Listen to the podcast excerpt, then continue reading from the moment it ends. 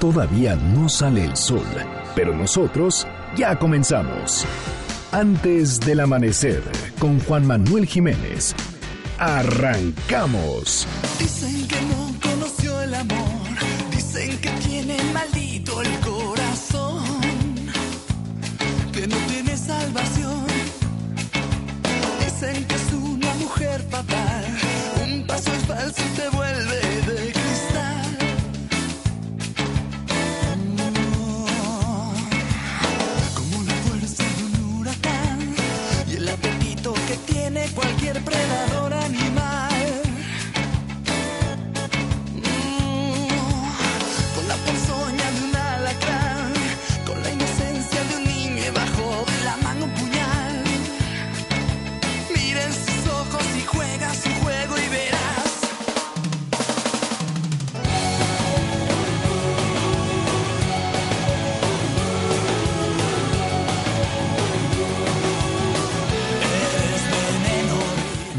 buenos días, me da muchísimo gusto darles la bienvenida a este espacio madrugador de MBS Noticias 102.5. Gracias por acompañarnos antes del amanecer. Mi nombre es Juan Manuel Jiménez y como todos los días, como todas las mañanas, lo invito a que nos acompañe, a que nos sintonice hasta las 6 en punto para que desde muy temprano se informe de las noticias más relevantes de nuestro país. En este espacio, en este programa que hacemos absolutamente todos, por lo cual lo invito a formar parte de la expresión en línea y nos deje saber lo que opina de lo que le presentamos a lo largo de estos 60 minutos de información. En Twitter e Instagram me encuentra como arroba Juanma Pregunta, Facebook Juan Manuel Jiménez y nuestro WhatsApp 55 16 34 5395. Forme parte de la expresión en línea.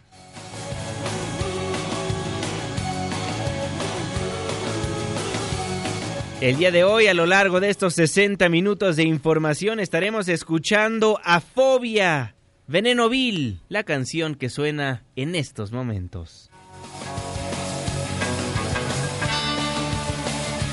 Muchísimas gracias por solicitarnos a los grupos, a los artistas, las canciones que ponemos para musicalizar antes del amanecer. El día de mañana, ¿a quién le gustaría escuchar?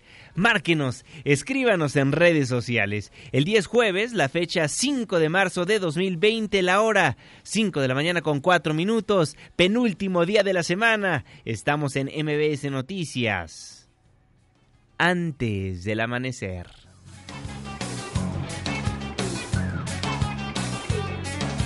Dicen que no conoció el amor, dicen que tiene maldito el corazón, salvación. Dicen que es una mujer fatal. ¿De quién es el santo? Hoy, 5 de marzo del 2020, felicitamos a Eusebio, Adrián, Focas, Virgilio. Muchas felicidades. Clima. 5 de la mañana con 5 minutos, Marlene Sánchez. Hola Juanma, ¿cómo estás? Muy buen jueves para ti, nuestros amigos Radio Escuchas. Les informo que el Frente Frío número 42 se desplazará sobre el sureste de México y provocará lluvias muy fuertes en Chiapas, Tabasco, Oaxaca y Veracruz. Se prevén temperaturas bajo cero en Chihuahua y Durango. Para Guerrero y Michoacán se espera ambiente muy caluroso con máximas de 40 a 45 grados. En la Ciudad de México las condiciones serán similares. Se pronostica cielo parcialmente nublado y ambiente cálido. Tendremos una temperatura máxima de 30 grados Celsius y una mínima de 11. Este fue el reporte del clima antes del amanecer. Muchísimas gracias Marlene Sánchez y gracias a usted también por sintonizarnos antes del amanecer a través de la señal que sale de MBS Noticias 102.5. Saludo con gusto a todas las personas que nos ven y nos escuchan a través de nuestra página de internet mbsnoticias.com y por supuesto que le mandamos un caluroso abrazo a las personas que nos honran con su presencia a través de las distintas aplicaciones que hay en los teléfonos inteligentes. El reloj está marcando las 5 de la mañana con 6 minutos. Le voy a informar. Y como todos los días, a las 7 de la noche, la Secretaría de Salud dio su corte en cuanto a los casos de COVID-19 en México.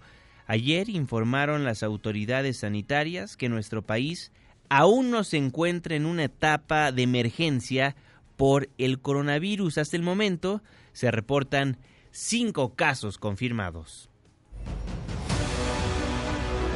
Continuamos con cinco casos confirmados de COVID-19, todos ellos importados, ya lo habíamos eh, comentado. En las últimas 24 horas no tuvimos ningún resultado confirmatorio nuevo. Lo que ustedes sí pueden ver es que se incrementa el número de casos negativos, es decir, han entrado más casos sospechosos. Varios de ellos se han negativizado a través de los resultados, por lo que ahora tenemos 112 negativos y bueno, del saldo quedan 26 casos sospechosos. Es extraordinariamente importante el trabajo coordinado que estamos teniendo a nivel nacional, el gobierno federal, los 32 gobiernos estatales. Mencionó estas palabras clave que son confianza, colaboración, coordinación y comunicación, como los cuatro Cs, decía el doctor Alcocer, eh, que nos llevan a responder eh, afectivamente ante el coronavirus.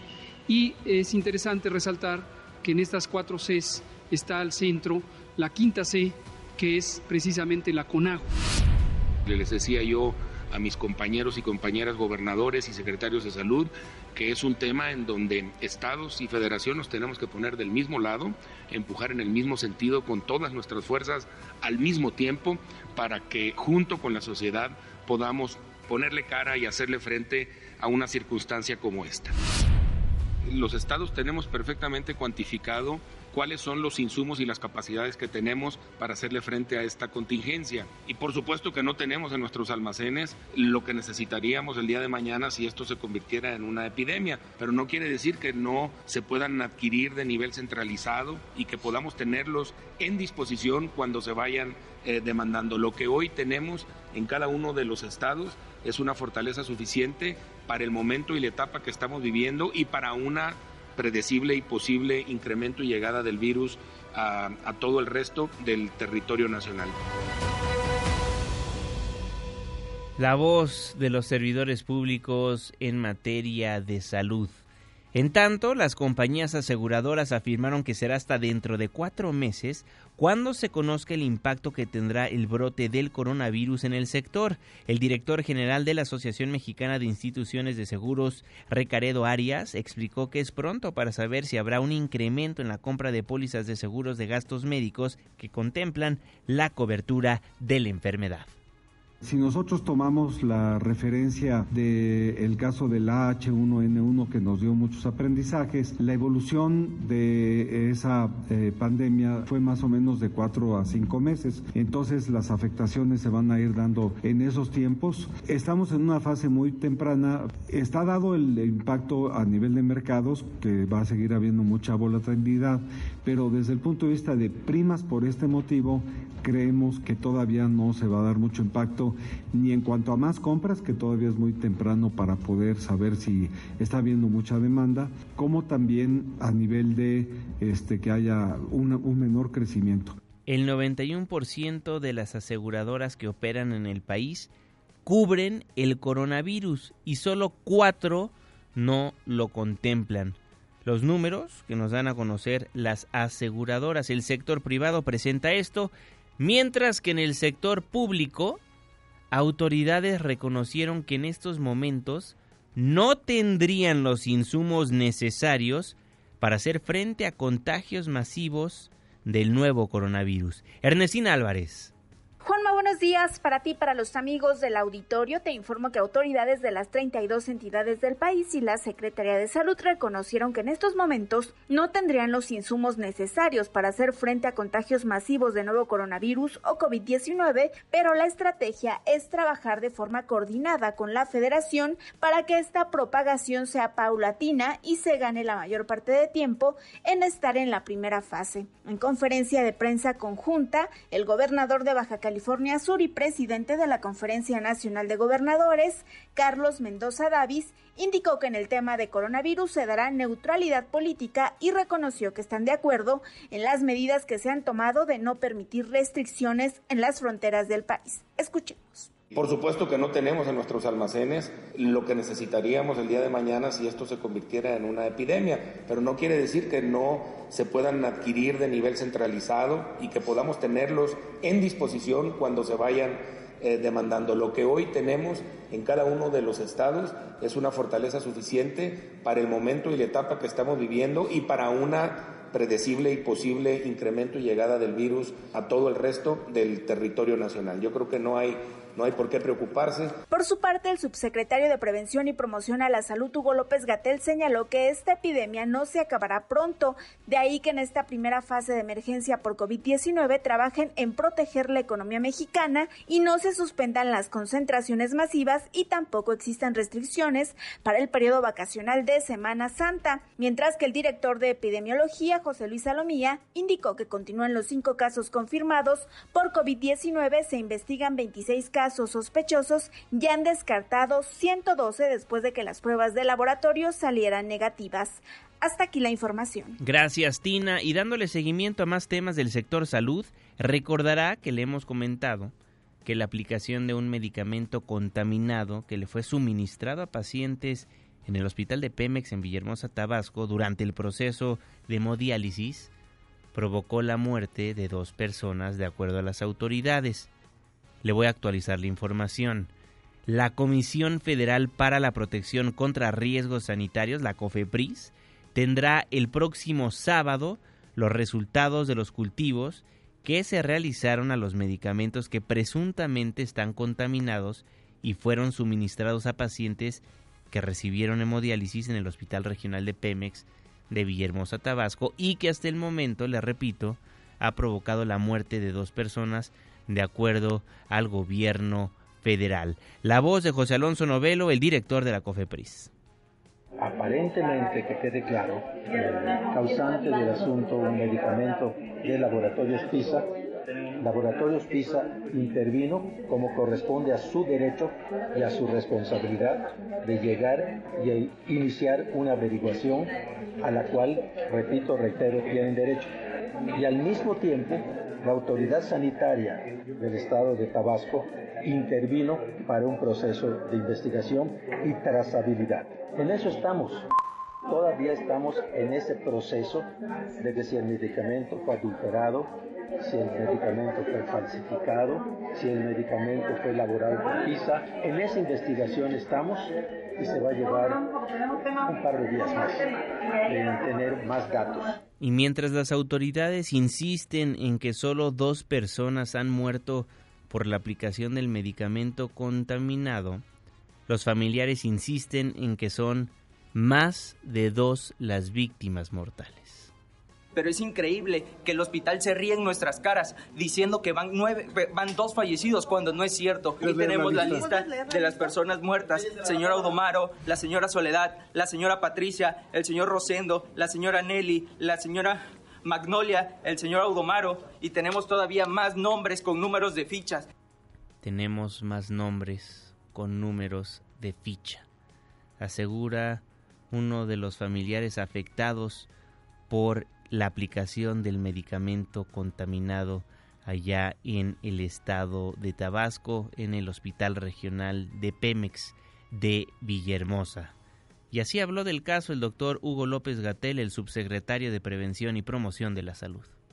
Existen 52 derechohabientes que están bajo seguimiento médico. Este es un evento en el que un medicamento contaminado, no caduco, no confundir caduco con contaminado, un medicamento contaminado potencialmente causó un daño por infección a 52 pacientes que hasta el momento han sido reconocidos. Como ya se supo, hubo lamentablemente dos decesos, dos muertes, y esto está en una investigación sanitaria, epidemiológica, médica, y próximamente, muy posiblemente, de carácter pericial. Por su parte, la dirigencia nacional del PAN demandó al Poder Ejecutivo y Judicial sancionar a los responsables de que se comprara y suministrara tratamientos de hemodiálisis con bacterias. En conferencia de prensa, Marco Cortés, el líder panista, indicó que las compras improvisadas de los medicamentos por parte del gobierno federal generó que no se cumplieran con las reglas y protocolos para adquirir fármacos seguros por no haberlos hecho de manera oportuna,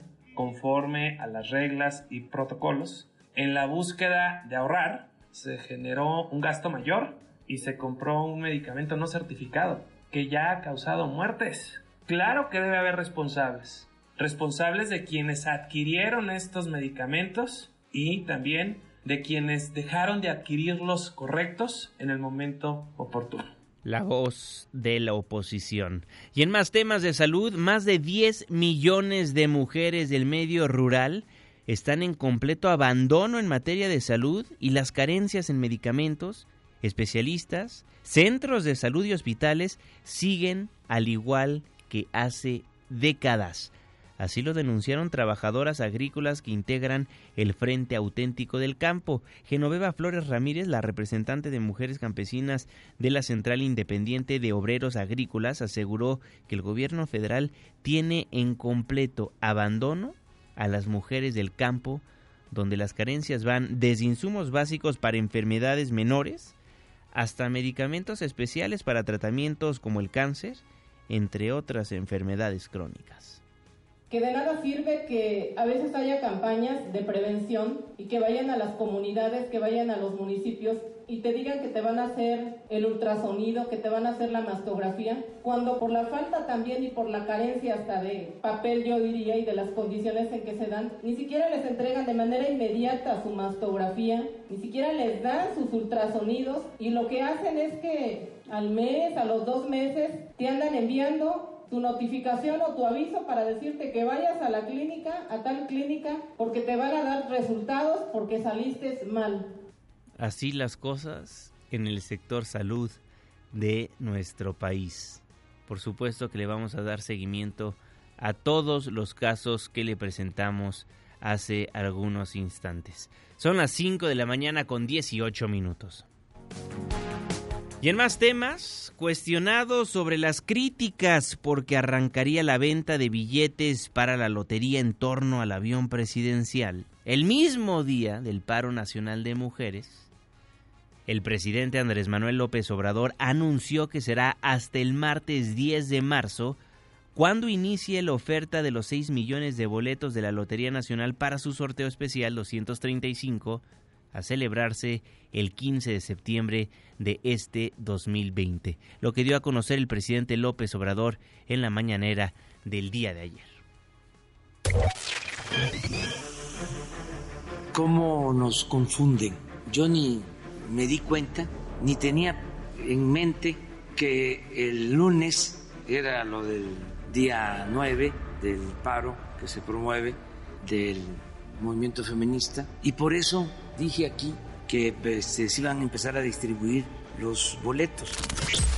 De repente, en las redes sociales, un grupo vinculado a un, a un partido se ofenden que por qué van a empezar a distribuirse los boletos, además hasta groseras, no sé.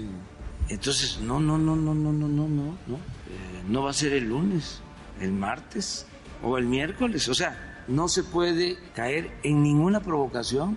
El conservadurismo está muy irritado, muy molesto por los cambios, por la transformación, por esto. están molestísimos y muchos de ellos, los que se sentían dueños de México, se volvieron feministas. Entonces es no revolver, separar.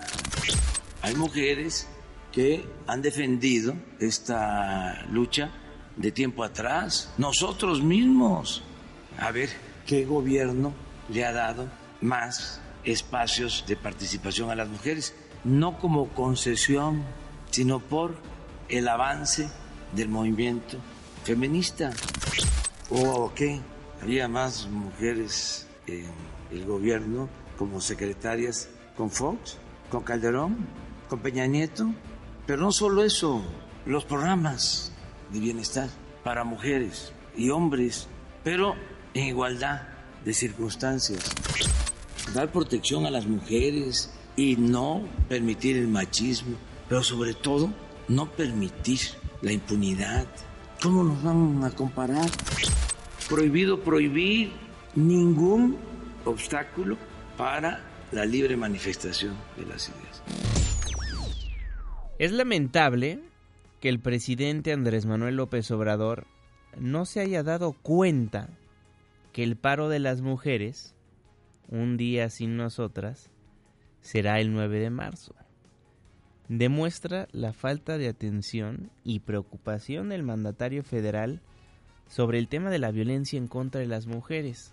Y es en especial preocupante, ya que él mismo dijo, él mismo dijo que es el presidente más feminista de la historia de México. Entonces, decir, ni me di cuenta, ni tenía en mente que el lunes era el día del paro de mujeres, contradice directamente lo que había expresado días antes. Andrés Manuel López Obrador, el presidente más feminista de México. ¿Qué opina? Twitter e Instagram, arroba Juanma Pregunta. En tanto, la secretaria de Gobernación Olga Sánchez Cordero aseguró que quienes están detrás de las movilizaciones y del paro de mujeres programados para el 8 y 9 de este mes son quienes antes, son quienes antes buscaban criminalizarlas. La funcionaria señaló que es evidente quiénes son los personajes políticos que están detrás de estas protestas, pero se negó rotundamente a mencionar sus nombres y aseguró que son muy conocidos.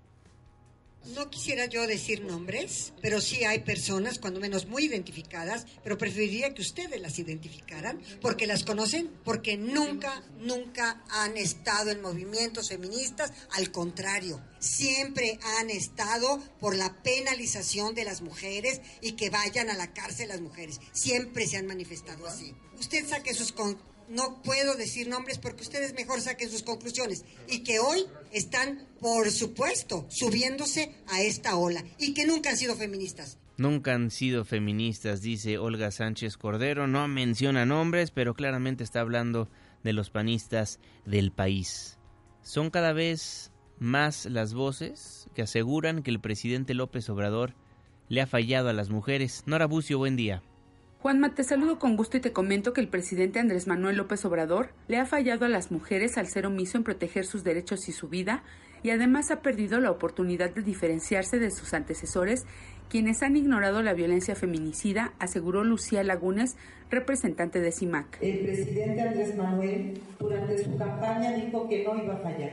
Él aseguró que no le iba a fallar a la población mexicana pues parte de esa población mexicana somos las mujeres, ciudadanas plenas que también emitimos nuestro voto, contribuimos a la democracia de este país, construimos la democracia de este país y a estas mexicanas no nos debe de fallar. Durante la presentación del informe Impunidad Feminicida, Radiografía de Datos Oficiales sobre Violencia contra las Mujeres 2017-2019, presentado por la Red Nacional de Organismos Civiles de Derechos Humanos Todos los Derechos para Todas y Todos, se evidenció la falta de respuesta oficial y la falta de datos desglosados sobre al menos 15 delitos que se cometen contra las mujeres.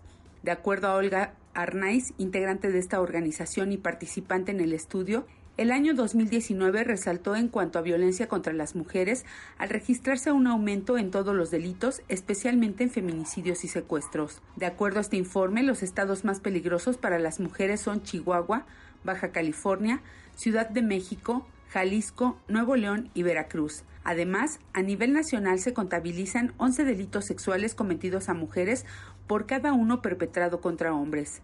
En el caso de las niñas, cada año en México, 11.000 se convierten en madres producto de una violación y al día son víctimas de este delito 34 niñas. En lo que va del 2020, al menos 320 mujeres han sido asesinadas y de estas solo 73 han sido tipificadas como feminicidios. Ante la negativa del Estado mexicano de transparentar las cifras de la violencia feminicida, Malú García Andrade de la organización Si no están ellas, no estamos todas, ninguna menos Estado de México, acusó a López Obrador de ser un presidente machista. Andrés Manuel nos está tratando peor que Peña Nieto. Así de abismo es. ¿Por qué? Porque tenemos a un, a un presidente que tiene grandes feministas a su lado, en el Senado, en la Cámara, en las instituciones, y no las escucha. Y lo único que yo veo es a un presidente machista que está usando a las mujeres para decir que está trabajando y que para él es principal vender su maldito jodido avión. Juanma, la información. Muchísimas gracias, Nora Bucio. Escalofriante escuchar el testimonio de mujeres que pensaban que López Obrador las iba a apoyar, pero que, como acaba de escuchar, dice que está peor la situación que con Enrique Peña Nieto. 11 mujeres son asesinadas diariamente en la República Mexicana. 9 son secuestradas a la semana. Y nueve de cada diez de las mujeres secuestradas son violentadas sexualmente. Seis de cada diez mujeres a lo largo de su vida han sido víctimas de algún tipo de violencia de género. Por esos números, por los casos que le hemos dado a conocer antes del amanecer, las mujeres marcharán el 8 de marzo y el 9 harán un paro. Por eso no estarán las mujeres el lunes presentes en la República Mexicana. Y por eso marcharán el 8 de marzo. Pero como acaba de escuchar a la secretaria de Gobernación, las movilizaciones y el paro de mujeres para el 8 y 9 de este mes son de personas que buscan agredir al presidente, buscan politizar esto. Son personajes políticos que están detrás de estas protestas, lo que dice la secretaria de Gobernación y el mismo presidente de la República. Y ayer, un señor que tiene acreditación para la conferencia mañanera, un señor que se dice ser reportero, le pidió a Santiago Nieto, al titular de la Unidad de Inteligencia Financiera, investigar, entre otras personas, a Frida Guerrera. ¿Por qué? Porque dice que está detrás de la movilización, está detrás de la marcha, está detrás del paro, y por eso se le tiene que investigar quién le está pagando para promover dicho paro. ¿Pero qué cree? Frida Guerrera casualmente estaba en la conferencia mañanera del presidente López Obrador. Este pseudo periodista no sabía que estaba ahí. La mujer que se ha dedicado por muchísimos años a defender a víctimas lo encaró. Rocío Méndez, tú presenciaste absolutamente todo. Cuéntanos, muy buenos días. Efectivamente, Juanma, gracias, buenos días. Ayer por la mañana, un varón acreditado para ingresar a Palacio Nacional y a quien habitualmente se le da la palabra en la conferencia del Ejecutivo Federal, solicitó que se investigara a quienes apoyan el paro Un Día Sin Mujeres. Si la Unidad de Inteligencia Financiera puede iniciar una investigación a personajes como Felipe Calderón, Margarita Gómez del Campo, Fernando Beleuzarán, Margarita Zavala, Denis Dresser, Víctor Trujillo, la propia Frida Guerrero, quienes están muy interesados en impulsar el Día Sin Mujeres el próximo 9 de marzo. Lo digo porque no hay ningún movimiento en el mundo que se mueva sin recursos económicos. Así respondió el titular de la Unidad de Inteligencia Financiera, Santiago Nieto, a tal petición. La Unidad de Inteligencia Financiera lo que hace es recibir, analizar y diseminar, denunciar, bloquear cuentas en aquellos casos en donde se encuentran ilegalidades es decir, donde hay procesos ilegales de financiamiento ilícito a las campañas electorales, de trata de personas y introducción del dinero al sistema financiero, de narcotráfico, tráfico de armas, tráfico de órganos. Yo lo que veo para el tema del 9 de marzo es un ejercicio de libertad de expresión. Hay absoluto respeto a la libertad de expresión en un Estado democrático como el que se construye día a día en este país. Casi al término de la conferencia, Frida Guerrera, de quien se solicitó se investigara su activismo, señaló a gritos que no tiene partido y que solo es una mujer que lleva años luchando por dar voz a quien así lo necesita. Ella demandó que los asuntos de género también sean tratados en el mensaje matutino del presidente Andrés Manuel López Obrador. Para nosotros, para nosotras, es importante que el presidente esté empapado del tema de género, de género, no de violencia generalizada. Estoy empapado. Soy, no voy a usar la palabra porque me choca, pero soy experto. Tengo comunicación con la gente. Sin embargo, al término de la conferencia, Frida Guerrera encaró a quien demandó que se investigara su activismo. Y aprende a respetar a las mujeres, porque el que no pensemos como tú, el que no nos arrastremos como tú, no significa que no tengamos conocimiento para decir lo que decimos. Les llamas prostitutas a las compañeras. ¿Te atreves a mí, que no me conoces en efecto, a sugerir que me investiguen? Investígame tú. ¿Te disculpas con tu medio? ¿Ya terminaste? No, ni siquiera te imaginabas que estaba aquí. No, claro que Y la próxima vez, apréndete mi nombre. Frida Guerrera, no Guerrero. Ahora escúchame y no, No, no te corras. voy a escuchar. No corras. Oye, no me Muéstrate mandas. un bueno que des la A cara. mí no me- tengo y si pedí esa investigación, es una autoridad al nivel de inteligencia Yo soy, yo soy una funcionaria. Yo no lo sé. Yo solo pregunté. Y se vale preguntar Hoy hiciste cuando... el peor ridículo las ¿Quién, tú o yo? Tú. Tú. Es el reporte al momento. Gracias, Rocío Méndez. El llamar a un periodista fifí, conservador, el dividir los periodistas buenos de los malos desde las altas esferas del poder, causa una polarización por parte de los mismos compañeros. Y es evidente, usted puede checar las mañaneras a diario, cuando hay una pregunta que se ve a todas luces que es sembrada con una de un periodista que busca cuestionar al presidente. Por eso el ejercicio democrático de las mañaneras, por eso muchos periodistas estábamos contentos de que se celebraran las conferencias mañaneras de nuestro país, porque teníamos la oportunidad de cuestionar al presidente de todo lo que hace su gobierno. Por eso la importancia de las conferencias mañaneras, pero muchas veces le dan la palabra a personas que tienen una acreditación que se ponen a leer sus preguntas, como este pseudo periodista, esta persona que se dice ser reportero. Pero este conflicto entre los buenos y los malos, los fifís, los chairos, los conservadores, ha fracturado a muchas partes de nuestra sociedad, incluidos quienes nos dedicamos a los medios de comunicación. Paul Velázquez, que es un youtuber, una persona que se dedica a dar su opinión en redes sociales, a comentar noticias, a darlas, fue víctima de una agresión artera. Fue víctima de una persona que quería callarlo. Paul Velázquez Benítez, que es conocido por su canal de YouTube, le repito, fue herido en el cuello por impacto de arma de fuego a las afueras de una farmacia en Sinaloa.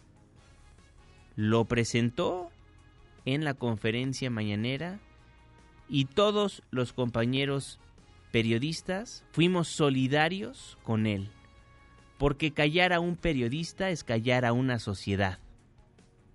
Punto.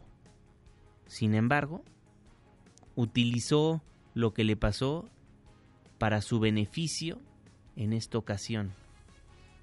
Paul Velázquez después de que hubo este pequeño conflicto entre Frida Guerrera y esta persona que a todas luces le hizo una pregunta al presidente que no salió de él, hubo confrontaciones, hubo discusiones entre quienes son reporteros, o se dicen ser reporteros de las redes sociales, con reporteros serios, quienes se dedican a informarle a México. Paul Velázquez, saliendo de Palacio Nacional, le deseó que le dispararan a la periodista Isabel González. Le deseo que también reciba un balazo. Así lo dijo.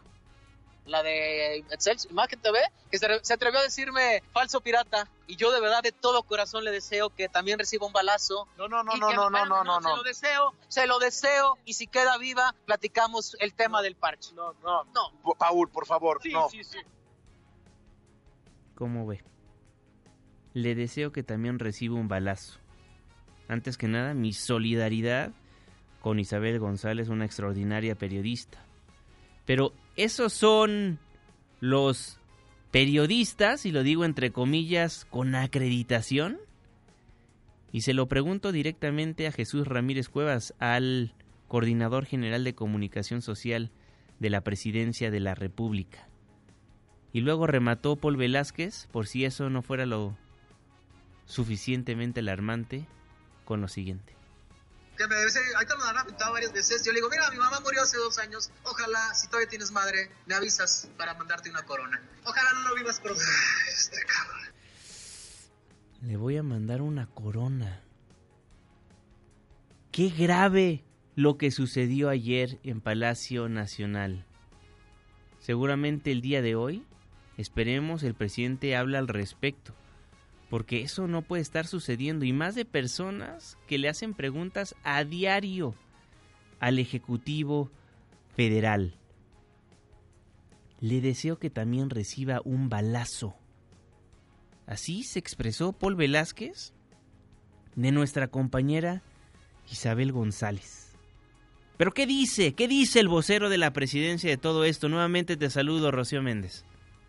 Gracias, Juanma. Buenos días. Efectivamente, en un breve mensaje a través de redes sociales, el vocero de la presidencia, Jesús Ramírez, advierte que la violencia, amenazas, agresiones y acoso que reciben las mujeres periodistas son inaceptables y constituyen un delito. Ramírez Cuevas indicó también que el gobierno de México actúa para acabar con la impunidad. En las mañaneras dijo, refiriéndose a las conferencias matinas de todos los días en Palacio Nacional, tampoco se permitirá que ningún periodista periodista agreda a otra u otro. Finalmente llama a ejercer un periodismo con libertad y respeto. Es el reporte al momento. Gracias, Rocío Méndez. Libertad y respeto. Pero nadie está respetando a nadie en la conferencia mañanera. Y empezando desde el presidente de la República cuando divide a los fifís de los chairos, a los conservadores, a los neoliberales, a los fifís, etcétera, etcétera, etcétera. Ya veremos qué se dice el día de hoy en la conferencia mañanera. Gracias por todos sus comentarios, Twitter e Instagram, arroba Juanma Pregunta. Hay gente que defiende la postura de estos reporteros, insisto, entre comillas, reporteros, y quienes pues están a favor de que haya más orden en las conferencias mañaneras. Nos dice Daniel, por favor, Juan Manuel, ¿cómo la salida a venta de boletos va a restar la marcha feminista? Pues ni que los boletos se pusieran enfrente de las mujeres para que no marchen. Híjole, qué comentario tan grave. Edison, eres una, no puedo decir la palabra, de reportero. No disimulas ni tantito que eres un chayotero y no todo es culpa del señor presidente. Estoy totalmente de acuerdo, ¿eh? No todo es culpa del señor presidente, pero el Ejecutivo Federal, el presidente de la República puede hacer mucho para evitar que ciertas cosas sucedan. Luis Felipe nos dice López Obrador es un presidente misógino. ¿Qué está pasando? He visto que hay muchos enfrentamientos feos entre los periodistas no puede ser que se esté polarizando el periodismo. Es bello, no debe de ser contaminado. Muchísimas gracias, Estela. Gracias a todos por comentar. Sigo recibiendo absolutamente todas sus preguntas, comentarios, sugerencias, a pesar de que no siempre vamos a estar de acuerdo. Este espacio es plural y vamos a estar dando a conocer la opinión de todos ustedes. Son las 5 de la mañana con 40 minutos. Y en otros casos, con información errónea, la Fiscalía de Oaxaca busca al agresor de la saxofonista. Evelyn Aragón, cuéntanos, buen día. Muy buenos días, Juanma. Te saludo y te comento que la fotografía difundida por la Fiscalía General del Estado de Oaxaca como parte de la ficha de búsqueda del empresario Juan Antonio Vera Carrizal, señalado como autor intelectual del ataque con ácido de la saxofonista Marilena Ríos, es antigua y no corresponde a la apariencia actual del también exdiputado por el PRI debido a varias cirugías que se practicó. Así lo dio a conocer la joven en una entrevista reciente en donde calificó de absurda la búsqueda que realiza la Fiscalía encabezada por Rubén Vasconcelos Celos Méndez, ya que el empresario se realizó con anterioridad una cirugía en la zona de la nariz, así como un estiramiento facial. Es así que la imagen que utilizó la dependencia para ilustrar la ficha de búsqueda y los espectaculares colocados en la ciudad, pues no corresponde al estado físico actual del empresario. Asimismo, el dato sobre su estatura es erróneo, ya que Vera Carrizal pues mide aproximadamente un metro con 50 centímetros y no unos 70 como lo señala la ficha de búsqueda. Lo anterior dificultaría pues la identificación del presunto autor intelectual de la agresión con ácido suscitada el 19 de septiembre en el municipio de Guajuapan de León, que dejó graves secuelas a la joven cuyo sueño pues era dedicarse a la música. Hasta aquí el reporte desde Oaxaca. Muchísimas gracias, Evelyn Aragón. Mi compañera Mónica Garza, compañera de ADN 40, entrevistó a esta mujer que fue agredida. Esta mujer valiente que fue al estudio de televisión de Es de Mañana y le comentó a Mónica Garza lo que ha sufrido, lo que ha padecido y lo que piensa de las autoridades, ya que, como bien lo acaba de escuchar, con información errónea andan buscando al agresor de esta valiente mujer. Parte de lo que comentó María Elena Ríos. Me debo actualmente a mis padres, a mi hermana, a mis hermanos, y esa es mi razón de ser. También debo de mencionar la música, si, si actualmente estoy en esta condición, tengo que ser fuerte. Me he enfrentado solamente una vez, lo hice con el apoyo de mi hermana y para mí fue un impacto muy, muy fuerte en mi vida. Yo no me reconozco, yo no era así, pero tengo que ser fuerte y me bastó una sola vez para decirme no te vas a quedar así y esto no va a quedar así. Eso es lo que me propuse. ¿Cómo evado? Pues evado los espejos, todo el tiempo me agacho.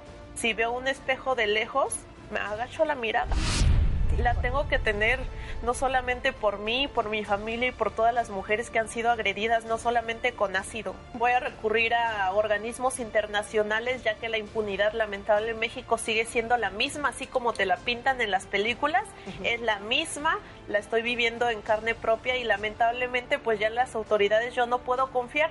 Sí voy a tener que recurrir a organismos internacionales para que vean el tema de salud y el tema de seguridad que no estoy teniendo en determinado momento sí me siento que estoy huyendo, cosa que no debería de sentir. Yo no tengo por qué huir, pero lo tengo que hacer para recuperarme para las mujeres que también están sufriendo este tipo de agresión. Y yo también hago un llamado a todas, que no tengan miedo a denunciar. Es fuerte, pero es peor quedarse callada. María Elena Ríos, esta saxofonista atacada con ácido, acusa irregularidades en el caso, pero da la cara.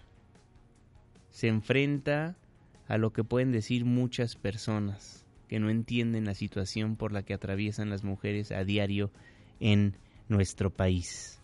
Son las 5 de la mañana con 44 minutos en más temas a los cuales le hemos dado seguimiento. Ya detectaron a más implicados en el asesinato de los tres estudiantes y un conductor de Uber en el estado de Puebla. Erika Almanza, buen día.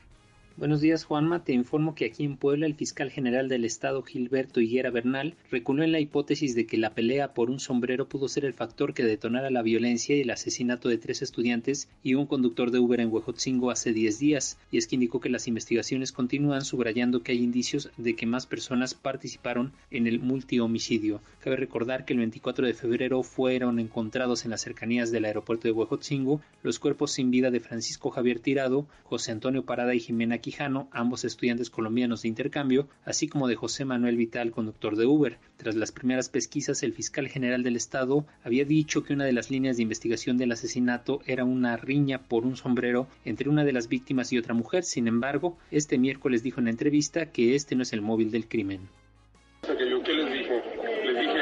Solo quiero ser muy cuidadoso y solo decir que hay datos relacionados con estas particularidades. Fiscal, entonces se descarta la, la, hipótesis. Nunca he hablado yo de un móvil porque eso se va a configurar en la imputación una vez que termine la investigación. De igual forma desechó la hipótesis de que el asesinato pudiera obedecer a que los homicidas confundieron a sus víctimas con guachicoleros. Higuera indicó que para no entorpecer el proceso se abstendría de dar más detalles, sin embargo adelantó que además de las tres personas que están siendo procesadas como presuntos responsables del crimen, se tienen indicios de que intervinieron más personas que en breve serán aprendidas. Hasta aquí el reporte. Muchísimas gracias, Eric Almanza. Vamos a estar al pendiente de cómo va avanzando la situación en Puebla. Son las 5 de la mañana con 46 minutos. Las Comisiones Unidas de Salud, Justicia y Estudios Legislativos Segunda del Senado avalaron en lo general el dictamen para regular el uso lúdico y medicinal de la marihuana. Tras casi dos horas de debate, los senadores avanzaron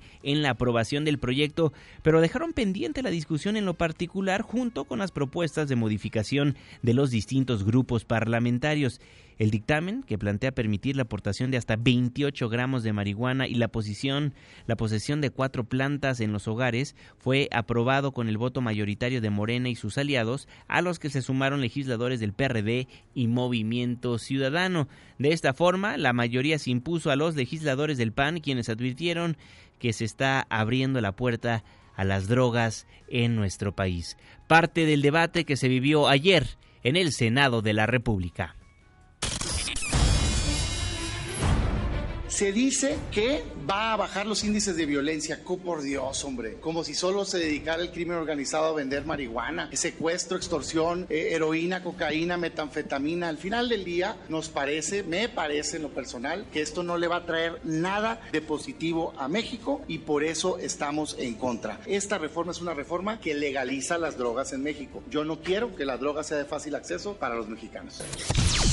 Hay varias observaciones las cuales estaremos viendo. Hablamos que el gramaje en la Ley General de Salud habla de 5 gramos y en ese dictamen está pasando para que sean 28 gramos. Y cuando se va uno a la práctica y lo cheque y lo analiza y pregunta, 28 gramos estamos hablando como de 20, 30 churros que pudiera consumir una persona. Es imposible que una persona pueda consumir tantos churros.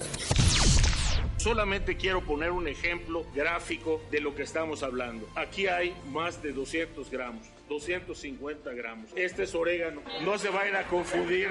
Estas bolsas juntas hacen un kilo. Esto no es narcomenudeo es un tema de derechos, vamos en el sentido correcto, por eso votaremos a favor, a pesar de lo que hemos dicho, vamos a presentar reformas precisamente porque todo lo contrario, a nosotros nos parece que está demasiado acotado el derecho si va a ser una ley general no podemos tomar el pretexto de que es un tema de salud porque estamos hablando de otras cosas. Parece que sí se tiene que reformar el artículo 73 para poder tener las facultades de hacer una ley general. Si no, vamos a hacer otra cosa, pero no una ley general. Podemos reformar la ley de salud, pero hacer lo que se está hablando de regulación de cáñamo y de todo lo demás, sí necesitamos esta modificación al 73. Yo estoy consciente de que a los mexicanos se les debe dar el derecho a la libertad. Se los hemos dado en muchas cosas o se los ha dado el Estado en muchas cosas y sin embargo he visto cómo se daña. El café, el tabaco, el alcohol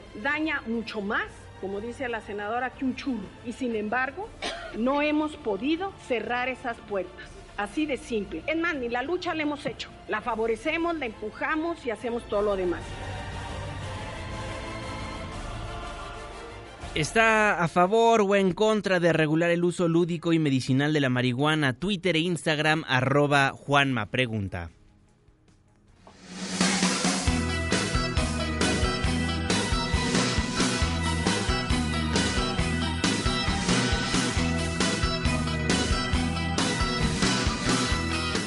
Fobia con su canción El Diablo y ponemos a esta agrupación porque tengo cinco pases dobles para el Remind GNP. Remind GNP que tendrá lugar el día sábado 7 de marzo en el Parque Bicentenario. Estará Pat Benatar, Christopher Cross y Fobia, sin duda. Una mezcla tan ecléctica como nostálgica. ¿Quiere ir? Márquenos 5166-1025 y lo único que tiene que responderle a la persona que va a contestar el teléfono es nombre un colaborador de este espacio informativo. Puede ser reportero, puede ser alguno de nuestros especialistas o puede ser el mismo productor de este espacio. 5166 1025, Twitter e Instagram, arroba Juanma Pregunta, Facebook, Juan Manuel Jiménez. La pausa. Ya vuelvo.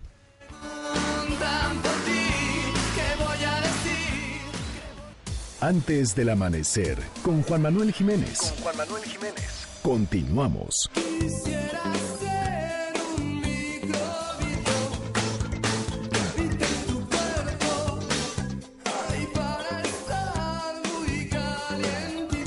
Seguimos recibiendo sus llamadas. Tengo cinco pases dobles para el Remind GNP que tendrá lugar el sábado 7 de marzo en el Parque Bicentenario. Va a estar Pat Benatar, Christopher Cross y Fobia. una mezcla tan ecléctica como nostálgica. 5 con 52, los deportes, Luis Enrique Alfonso, el jeque de los deportes. ¿Cómo estás, amigo? Muy buenos días. Deportes con Luis Enrique Alfonso. Mi querido Juanma, aquí estamos ya con los deportes, Juanma. Mucho, ¿eh? Mucho que platicar. Por eso vámonos de volada. El equipo de Bravos, Juanma, los Bravos de Juárez, vencieron a Monterrey en la ida a las semifinales de la Copa MX. Los Rayados no levantan ni con pastilla azul, Juan Manuel Jiménez. Y hablando de los rayados, fíjate que el equipo habría demandado a su homólogo, el Inter de Miami, por culpa de David Beckham. Recordemos que es exastro y socio del equipo Inter, pues, ¿no? De la MLS. El tema es que habló antes de que Rodolfo Pizarro rescindiera el contrato con los rayados, lo cual, según está prohibido. Un caso similar ocurrió cuando el Barcelona fichó al jugador del Atlético de Madrid, Antoine Griezmann. La FIFA al final multó al cuadro culé, aunque el francés terminó vistiendo los colores Braular. Vamos a ver en qué acaba.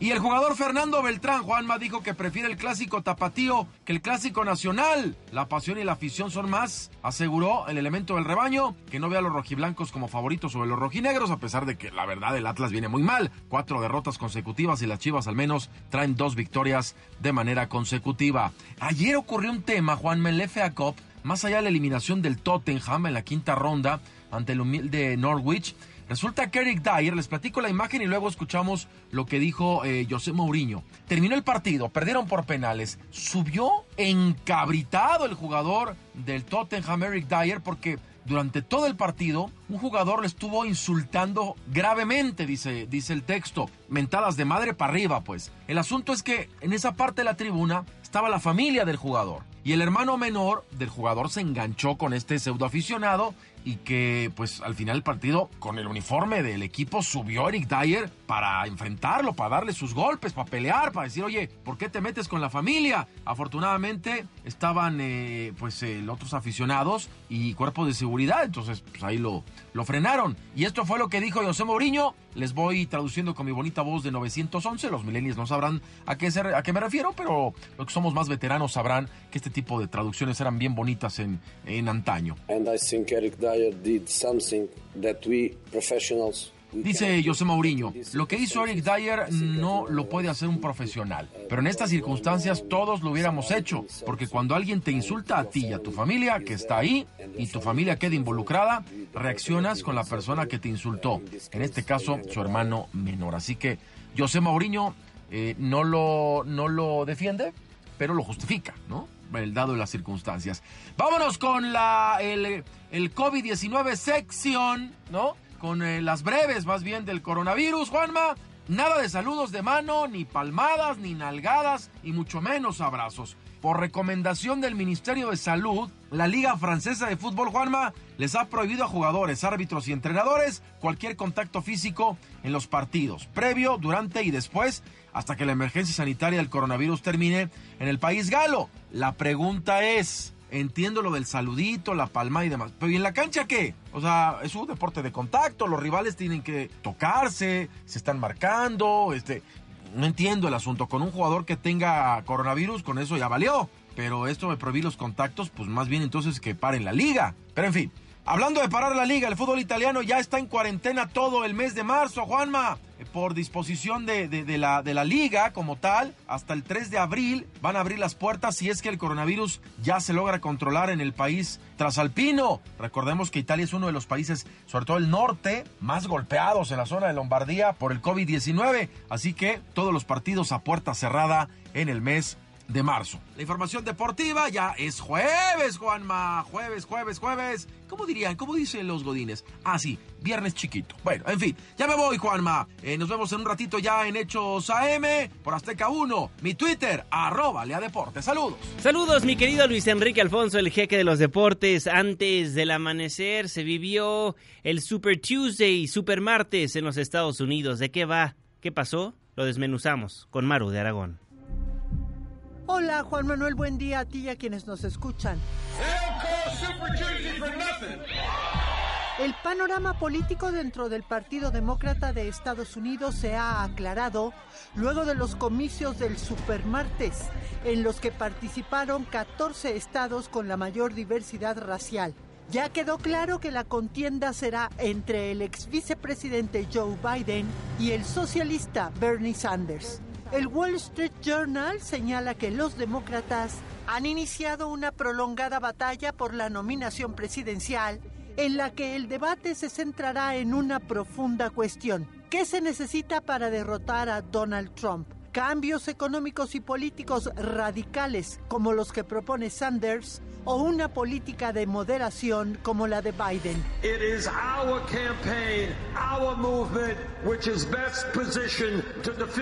En pocas palabras, dice Los Angeles Times, la lucha será entre un liberal de la vieja guardia y un insurgente izquierdista que pugna por una revolución. Por lo que se vio en el supermartes, el establishment demócrata se ha alineado con Biden y está mostrando una disciplina inédita. En medio de toda esta rápida reconfiguración política, Michael Bloomberg, exalcalde de Nueva York, anunció que abandona la carrera y apoyará a Biden. Juanma, el 10 y 17 de marzo habrá primarias en otros 10 estados. El más importante, Florida, donde vive casi un 80% de los más de 1.300.000 cubanos que residen en la Unión Americana. La mayoría huyó de la revolución de Fidel Castro. Y aquí, en Florida, Sanders podría tener serios problemas. Recientemente declaró a la cadena CBS que el gobierno de Fidel Castro tuvo logros que no hay que menospreciar. Sus palabras no cayeron nada bien entre la comunidad cubana. Yo sufrí esa dictadura, yo tuve que irme de mi país a la edad de 10 años, yo sufrí muchísimo cuando niña, en ese sistema escolar que él dice que es tan maravilloso, que te obligaban a decir lemas del gobierno, eso no es una democracia. ¿Qué sucederá en Florida? Según la revista The New Yorker, desde 1992, quien gana este estado llega a la Casa Blanca. We're going to keep it better than ever before. And that is why tonight I stand before you to officially launch my campaign for a second term as President of the United States. No es casual que Trump haya lanzado su campaña reelectoral el año pasado en la Florida. Es la información al momento. Gracias, Juanma.